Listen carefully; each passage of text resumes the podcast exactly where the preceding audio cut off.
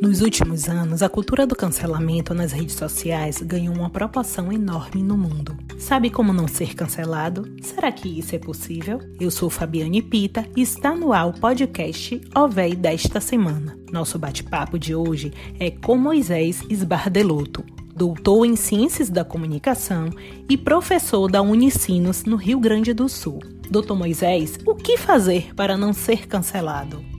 Trás dessas sensibilidades várias, que hoje conseguem vir à tona graças às redes, hoje nós estamos vivendo em uma verdadeira cultura do cancelamento.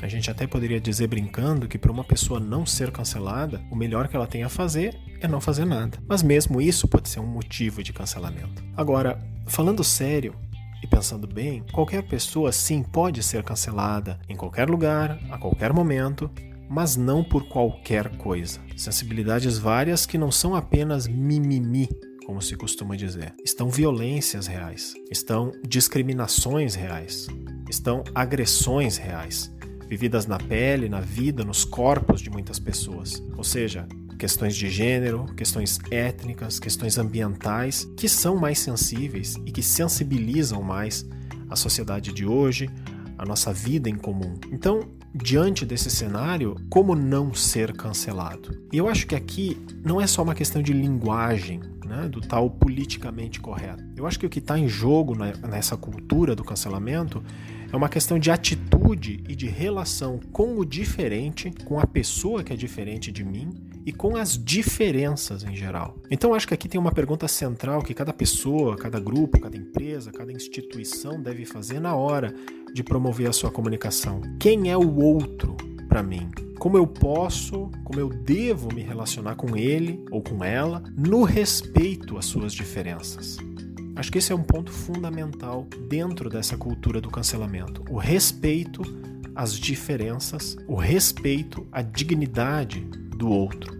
Explica um pouco sobre essa cultura do cancelamento. Fala pra gente como nasceu essa prática essa cultura do cancelamento, ela nasce a partir de uma prática de grupos minoritários que recorriam às redes para expor a violação aos seus próprios direitos que eles viviam em relação a uma pessoa, a uma celebridade, a uma empresa. E essas denúncias, graças às redes, muitas vezes traziam efeitos concretos, positivos, como um debate social generalizado sobre essas questões por parte de pessoas, por parte de empresas, por parte de grupos, em torno dessas questões que muitas vezes estavam silenciadas ou eram deliberadamente silenciadas. Eu acredito que o mais importante é isso, é estar atento estar sintonizado com as questões sociais e culturais emergentes que surgem no debate social, estar atento e sintonizado com essas várias sensibilidades e que evoluem muito rapidamente. Nós estamos numa sociedade cada vez mais complexa, então é preciso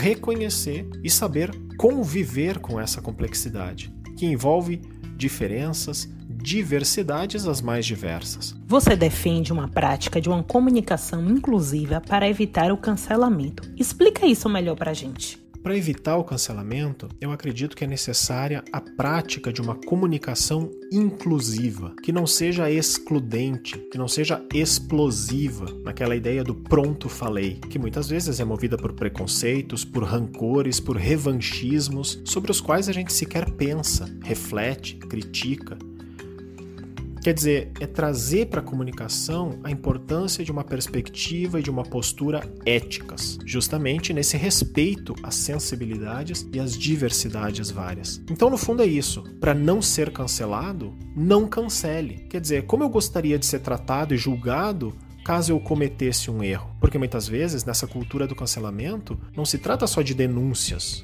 mas agressões em sentido contrário, críticas nem sempre justas. Se formam verdadeiros tribunais, inquisições, apedrejamentos, linchamentos e rápidos e capilarizados por causa das redes. Qual o seu recado final para nosso público sobre a cultura do cancelamento? Então é isso. Dentro dessa cultura do cancelamento, não se resolve violência com mais violência mesmo que verbal. Eu acho que é possível combater essa violência com métodos não violentos como o diálogo, a reflexão, o debate, com uma comunicação socialmente inclusiva e ativamente pacífica. Esse foi o podcast Alvéi de hoje. Voltamos na próxima semana. Tchau!